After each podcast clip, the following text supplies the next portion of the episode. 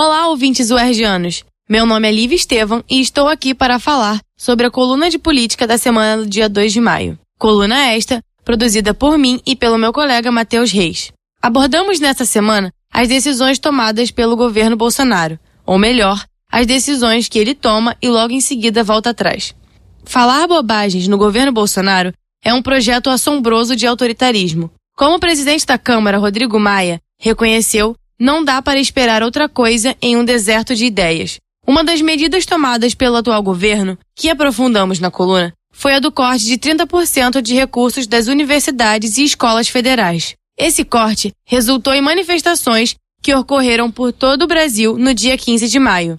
As ruas do país foram tomadas por milhares de estudantes, professores e trabalhadores de escolas e universidades por conta do Dia Nacional de Greve na Educação.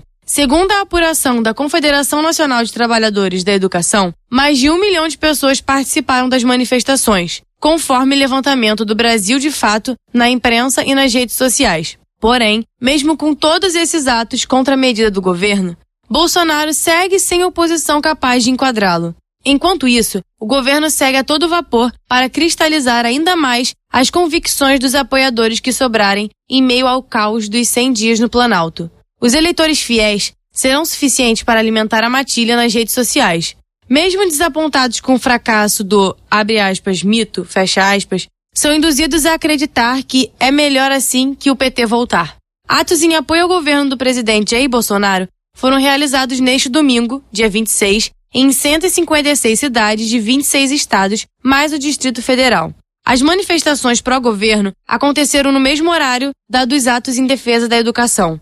O presidente cumpriu a promessa de não comparecer às manifestações, porém, não deixou de dar apoio ao longo do dia pelas redes sociais, em contraste com o posicionamento adotado dias antes. Após quase seis meses de governo, Jair Messias Bolsonaro segue adotando o mesmo posicionamento de antes de se tornar presidente.